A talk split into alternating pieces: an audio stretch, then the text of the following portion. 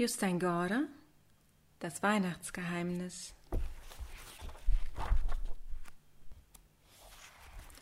Siebter Dezember Den ganzen Nachmittag dachte Joachim über den schwarzen König Kaspar nach, der in Dänemark gewartet hatte, dass Elisabeth, der Engel Ephiriel und der Schäfer Josua den Öresund überquerten. Woher hatte er gewusst, dass sie kommen würden? Ob der Engel Ephiriel und der König von Nubien irgendwann mal verabredet hatten, sich im Öresund zu treffen? Jedenfalls hat es nichts gegeben, was auf eine zufällige Begegnung hinwies. Dann gehört er zu uns, hatte der Engel ganz selbstverständlich gesagt, als Elisabeth den dunkelhäutigen Mann entdeckte. Alles hatte damit angefangen, dass das kleine Glockenlamm plötzlich zwischen den vielen Kuscheltieren hervorgeschlüpft und durch das Kaufhaus davongerannt war, weil ihm das ganze Einkaufsgeschwätz und das Geklirr der Registrierkassen einfach zu viel geworden war. Es war zwar vielleicht nicht geplant gewesen, dass Elisabeth hinterherlief, aber später im Wald hatte der Engel eindeutig auf das Lamm gewartet. Plötzlich fiel Joachim wieder der weißhaarige Buchhändler ein. Der hatte gesagt, der Adventskalender sehe wie handgemacht aus. Das fand Joachim auch. Er wirkte wie zu Hause in einer Küche gezeichnet und zusammengeklebt. Auf keinen Fall, jedenfalls, stammte er aus einer Fabrik. Nur in selbstgemachten Kalendern konnte man dünne Zettel mit langen Geschichten finden. Wenn es Johannes war, der den magischen Adventskalender gebastelt hatte, dann hatte er doch das Mädchen in der Geschichte bestimmt nach der Elisabeth auf dem Bild genannt, das er einmal ins Schaufenster des Buchhändlers gestellt hatte. Aber warum? Warum hat er einen geheimnisvollen Adventskalender gebastelt, um ihn dann im Buchladen zurückzulassen, ohne zu wissen, was aus ihm werden würde? Abends, als Joachim ins Bett ging, versuchte er alle offenen Türchen des Kalenders wieder fest zuzudrücken, um sich das große Bild noch einmal gründlich anzusehen. Und da passierte es wieder. Diesmal mit einem der drei Weisen, die hinter dem Kind in der Krippe knieten. Der Weise hatte genauso dunkle Haut wie König Kaspar. Das war Joachim bisher noch gar nicht aufgefallen. Er wusste nicht, wie oft er sich schon den magischen Adventskalender angesehen hatte, aber nie hatte er die schwarze Haut des einen Weisen bemerkt. Warum nur? War der Kalender etwa wirklich mit magischen Farben gemalt, die sich dauernd ver veränderten? Oder gab es auf dem großen Bild einfach nur so viel zu sehen, dass Joachim nicht alles auf einmal entdecken konnte? Wieder hatte er das Gefühl, dass das Bild mit jedem Tag deutlicher wurde. Ehe er das Licht ausknipste, warf er einen letzten Blick auf die Engel und die Hirten auf dem Felde, auf Josef und Maria, die Weisen und das Jesuskind. Er fand, es müsse ein seltsames Gefühl sein, ausgerechnet zur Geburt des Jesuskinds in Bethlehem zu sein. Elisabeth war dorthin unterwegs, und auf diese Weise nahm auch er irgendwie an der Reise teil. Als er am nächsten Morgen aufwachte, öffnete er als erstes das siebte Türchen. Dahinter war wieder ein Bild von einem Schaf. Er stand vor hohen Mauern und fraß Gras. Joachim hob einen dünnen, zusammengefalteten Zettel auf und las, was darauf stand. Viertes Schaf. Der Engel Ephiriel und König Kaspar hatten Elisabeth Hansen, den Schäfer Josua und die drei Schafe über den großen Belt gerudert. Jetzt gehen wir wieder an Land, sagte Ephiriel. Die Insel heißt Fünen und es ist genau 1599 Jahre her, dass Jesus in Bethlehem geboren wurde. Vom Strand aus rannten sie los, bis sie ein großes Schloss erreichten, das auf einer Anhöhe zwischen Wellen und Wallgräben lag. Der Engel fuhr fort. Das ist Schloss Nieburg. Wir stehen vor dem ältesten Königsschloss Skandinaviens. Elisabeth zeigte auf einen Wall. Da oben geht ein Schaf. Der Engel nickte. Dann gehört es zu uns. Und schon sprangen sie allesamt auf den Wall. Zuerst die drei Schafe, dann der Schäfer Josua und König Kaspar, schließlich Elisabeth und Ephiriel. Ein Soldat stürzte zwischen den Schlossgebäuden hervor. Er hob einen Speer und rief: Schafsdiebe! Im nächsten Moment kamen noch drei oder vier Soldaten herbeigestürmt. Alle hatten Speere, einer von ihnen hatte auch eine Art Gewehr. Jetzt trat der Engel Ephiriel vor die Soldaten. Sie warfen sich zu Boden und schlugen die Arme über den Kopf zusammen. Fürchtet euch nicht, sagte der Engel mit milder Stimme, denn ich verkünde euch eine große Freude. Dieses Schaf wird mit uns in das heilige Land ziehen, wo das Jesuskind geboren wird. Nur ein Soldat wagte es aufzublicken, und zwar der, der sie Schafsdiebe genannt hatte. Habt Erbarm mit uns und nehmt das Schaf mit, rief er.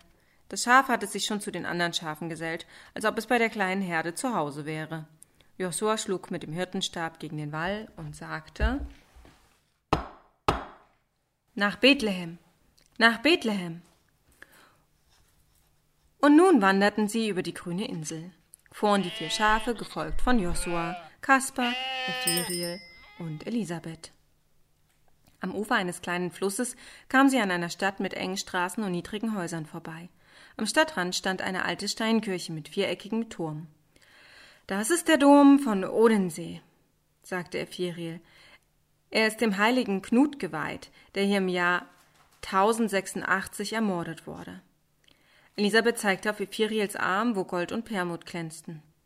Was sagt die Engelsuhr? Sie zeigt 1537 nach Christus. Von nun an wird die Bibel in allen Sprachen der Welt gedruckt werden, damit alle über Jesus lesen können. Denn vor nicht langer Zeit ist die Buchdruckerkunst erfunden worden. Vorher mussten die Bücher mit der Hand geschrieben werden, und nur Geistliche hatten die Gelegenheit, die Bibel zu lesen. Aber bisher haben sowieso nicht viele Leute lesen gelernt. Von jetzt an wird aber angeordnet, dass das ganze Volk zur Schule geht. Herr König Kaspar hatte den Worten des Engels gelauscht. Er sagte Vor einigen Jahren trat ein polnischer Sterndeuter namens Kopernikus an die Öffentlichkeit. Er erzählte, dass die Erde kugelrund ist und ihre Bahn um die Sonne zieht. Für uns Weise war das nichts Neues, aber die meisten Leute fanden es sehr neu und spannend. Jetzt konnten die Seefahrer um den ganzen Erdball segeln, und auf die Weise gelangte Kolumbus schließlich im Jahr 1492 nach Amerika. Doch dann haben die spanischen Seeleute die Indianer ziemlich übel behandelt.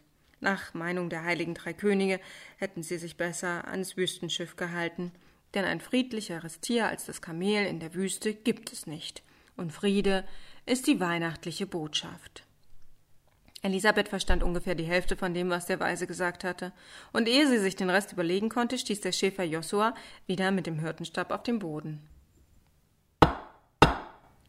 Nach Bethlehem, nach Bethlehem. Weiter ging es über einen Höhenzug, der guten Blick auf Fünen bot. Ab und zu sahen sie unten ein Pferd, das einen Flug zog, oder einen Ochsen, der vor einen Karren gespannt war. Hier ist es wenigstens nicht mehr so flach, sagte Elisabeth beim Laufen. Aber wir sind doch immer noch im Dänemark, oder? Der Engel nickte. Ja, und die Dänen sind sehr stolz auf solche Hügelketten wie diese hier. Aber wir sind nicht höher als hundert Meter über dem Meer. Die Hügel da hinten links nennen sie die Fünschen Alpen. Einen anderen Hügelkamm haben sie Himmelsberg getauft. Wir im Himmel haben das allerdings immer für eine gelinde Übertreibung gehalten. Sie waren stehen geblieben, und wieder mischte sich Kaspar ins Gespräch. Doch es ist wichtig, sich über das bisschen zu freuen, was man hat. Egal wie wenig. Es ist immer noch unendlich viel mehr als nichts. Elisabeth blieb stehen und dachte gut nach, ehe sie sagte. Ähm, wenn die Erde genauso rund wäre wie ein Ball, dann dürfte es auf ihr keinen einzigen Berg geben. Aber dann wäre sogar eine Geröllhalde schon so spannend wie heute ein Hochgebirge. Jedenfalls, wenn es die einzige Geröllhalde wäre. Siehst du, nickte Kaspar. Elisabeth zuckte mit den Schultern. Sie wusste nicht so recht, was er damit sagen wollte. Da siehst du, wie leicht kluge Gedanken sich verbreiten, fuhr der Weise fort. Du bist erst seit kurzer Zeit mit einem Weisen zusammen, aber schon hast du einen Zipfel der himmlischen Herrlichkeit verstanden. Bravo! Elisabeth freute sich, dass sie ausnahmsweise mal was Kluges gesagt hatte. Es munterte sie so auf, dass sie gleich noch einen Versuch machte. Und wenn die Erde so klein wäre wie der Mond, würde sich niemand darüber beklagen, dass sie nicht größer ist. Kaspar legte ihr die Hand auf den Kopf. Das war ein wahres Wort. Und wenn die Erde nicht größer wäre als eine Erbse, so wäre sie immer noch ein gleich großes Rätsel. Denn woher wäre die kleine Erbse gekommen? Auch sie müsste doch letztendlich von Gott erschaffen sein. Ich glaube auch nicht, dass es weniger Anstrengung gekostet hätte. Eher im Gegenteil. Das hielt Elisabeth nun doch für eine kleine Übertreibung, denn wenn die Erde nicht größer wäre als eine Erbse, dann wäre auf ihr nicht mal Platz für Adam und Eva gewesen. Der Weise schien ihren Protest zu fürchten. Um ihn zu verhindern, ergriff er wieder das Wort. Auch wenn es nur einen einzigen Stern am Himmel gäbe, würde dieser Stern ebenso große Verwunderung erwecken wie alle anderen Sterne zusammen. Schließlich klagt auch niemand darüber, dass es nur einen Mond gibt. Ganz im Gegenteil, wenn es hundert Monde gäbe, würden sie einander nur im Wege stehen. Milliarden Sterne am Himmel zu schaffen, war deshalb eine ziemliche Übertreibung. Wenn es zu viel von etwas gibt, kann man sich leicht ganz blind sehen. So können wir unter dem Sternhimmel gehen und im ganzen Gewimmel keinen einzigen Stern sehen. Das stimmte wirklich, dachte Elisabeth. Sie hatte sich oft den Sternhimmel angesehen, ohne einen einzigen Stern richtig wahrzunehmen. Kaspar fuhr fort. Nach Ansicht der heiligen drei Könige hat Gott die Menschen ein wenig verwöhnt, weil er zu viel auf einmal erschaffen hat. Er hat so viele seltsame Dinge erschaffen, dass viele Menschen Gott nicht mehr sehen. Aber auf diese Weise hat er sich auch selber verstecken können. Das wäre ihm nicht gelungen, wenn es nur vier Menschen, drei Bäume und acht Kamele in der ganzen Schöpfung gäbe. Wenn es im Meer nur einen einzigen Fisch gäbe, dann hätten die Menschen sicher gesehen, wie vollkommen er wäre, und sie hätten sich zudem gefragt, wer ihn gemacht hätte. Er blieb ein Weilchen stehen und sah sich um. Elisabeth glaubte, dass er wieder auf Applaus für seine weisen Worte wartete. Sicherheitshalber klatschte sie in die Hände. Und schon applaudierten auch die anderen. Aber, aber, sagte Kaspar, so großartig war das nun auch wieder nicht.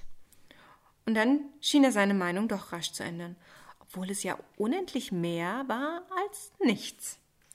Der Pilgerzug näherte sich gerade einer kleinen Stadt an einem schmalen Sund. Der Sund ist der kleine Belt und die kleine Stadt heißt Mittelfahrt, sagte Firiel. Die Uhr zeigt 1504 nach Christus. Ehe Elisabeth fragen konnte, wie sie den Sund überqueren sollten, lief Josua auf ein Boot zu, das diesmal an einem kleinen Steg verteut war. Im Boot saß ein junger Mann und warf die Angel aus. Als er den Engel Firiel sah, fiel ihm die Angel ins Wasser und er warf sich im Boot zu Boden. Hab keine Angst, sagte Firiel. Wir sind Pilger auf dem Weg ins heilige Land, wo Jesus geboren wird. Kannst du uns über den kleinen Belt rudern? Amen, antwortete der Fährmann. Amen, Amen. Der Engel wusste, dass Amen Ja hieß. Also stiegen die vier Schafe und der restliche Pilgerzug in das Boot. Während der Fährmann sie über den Sund ruderte, starrte er immer nur den Engel Ephirie an. Sicher sei er zum ersten Mal einen richtigen Engel. Nicht mal den schwarzen König Kaspar würdigte er eines einzigen Blickes. Elisabeth dachte nach. Wenn der Engel nicht dabei gewesen wäre, dann hätte der Fährmann wohl Kaspar angestarrt. Und wenn der auch nicht dabei gewesen wäre, hätte er sie vielleicht auch einmal angesehen. Dass es in der Welt derart zuging, fand sie ziemlich schäbig. Am gegenüberliegenden Ufer sprangen die Schafe wieder aus dem Boot und die anderen dankten dem Fährmann und verabschiedeten sich. Er selber wiederholte immer wieder Amen, Amen. Joachim hatte den Zettel gerade gelesen, als Mama ins Zimmer kam.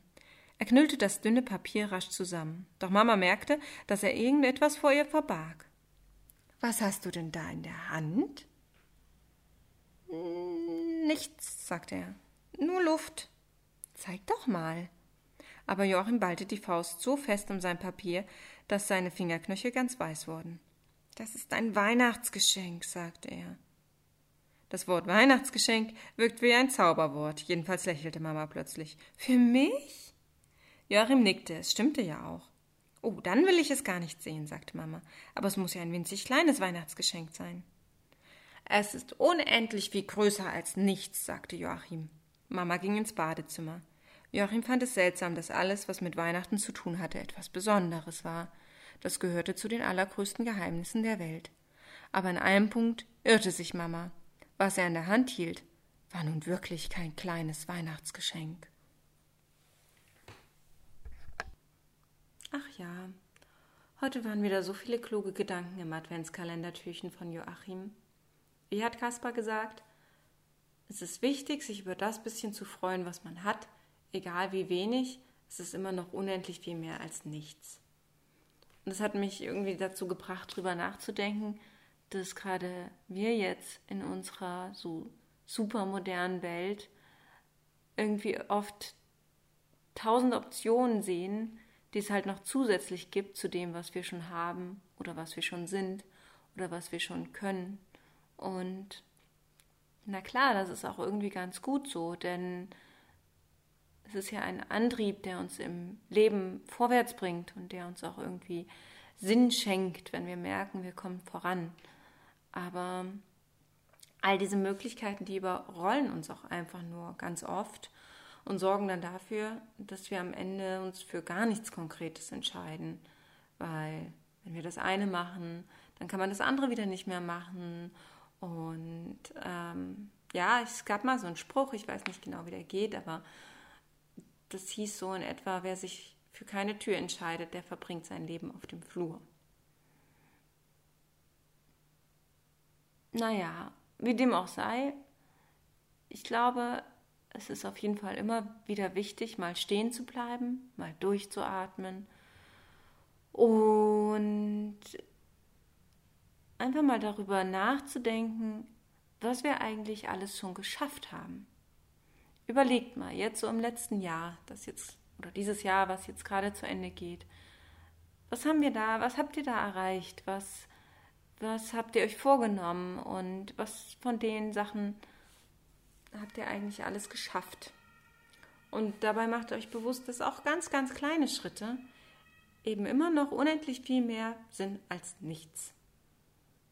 Ähm ich fand es dann jetzt auch lustig, mal darüber nachzudenken, was was waren denn so die sehnlichsten Wünsche, die man mal hatte? Was waren denn für euch so Dinge, die ihr unbedingt haben oder erreichen wolltet? Und was davon habt ihr denn schon erreicht? Und wie ist das? Ist es danach selbstverständlich geworden? Habt ihr ganz vergessen, wie sehr ihr es euch mal gewünscht habt? Denn ja, es gibt natürlich auch Wünsche, die irgendwie irgendwann einfach mal irrelevant werden. Also wie sehr habe ich mir als Kind einen Gameboy gewünscht, um Pokémon zu spielen. Und wie oft stand ich in der Spielwarenabteilung vor dem Regal mit den Puppen und den Polly Pockets und habe auf den Preis geguckt und habe mir gedacht, oh, wie viele Wochen muss ich sparen, um mir das selber von meinem Taschengeld kaufen zu können. So, und heute laufe ich natürlich schnurstracks an diesen Regalen vorbei obwohl ich mir das ja alles jetzt ohne Probleme leisten könnte und ohne nachzudenken. Mm. Wie viel waren denn einmal so, als ich, keine Ahnung, 14 war, 20 Gigabyte Speicherplatz auf einem Computer? Und ich habe mir so sehr ein paar Gigabyte mehr Speicherplatz gewünscht, um bestimmte Spiele spielen zu können. Ja, heute kommt man mit 20 Gigabyte nun wirklich nicht mehr weit. Hm. Woran liegt das, dass sich auch Bedürfnisse geändert haben und Ziele geändert haben und ich jetzt in anderen Dingen eben einfach vielleicht mehr Erfüllung finde als im Computerspielen. Nehmt euch doch einfach mal die Zeit darüber nachzudenken, was alles da ist, was ihr alles schon erreicht habt. Und dann freut euch doch noch einmal so sehr darüber, als wäre genau dieser Wunsch gerade erst in Erfüllung gegangen. Denn irgendwie ist das genau das Gemeine, dass sich viele Wünsche halt nicht von heute auf morgen erfüllen, sondern dass es so ein Prozess ist. Und wenn es dann soweit ist, dann bemerkt man das oft einfach gar nicht. Also nehmt euch jetzt diesen Augenblick am besten zum Anlass, um genau das zu feiern.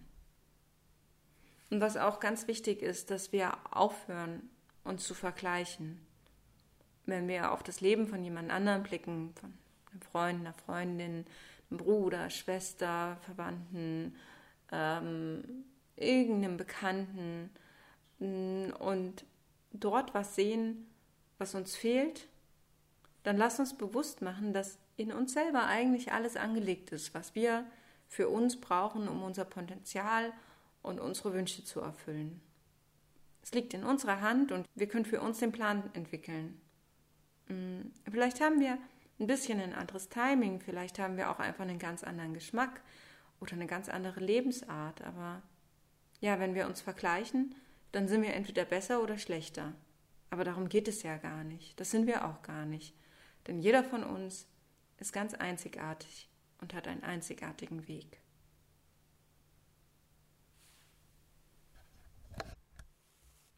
Ach ja, und zum Schluss noch eine kleine Anregung für einen äh, Leipzig-Ausflug, für alle die, die in Leipzig sind.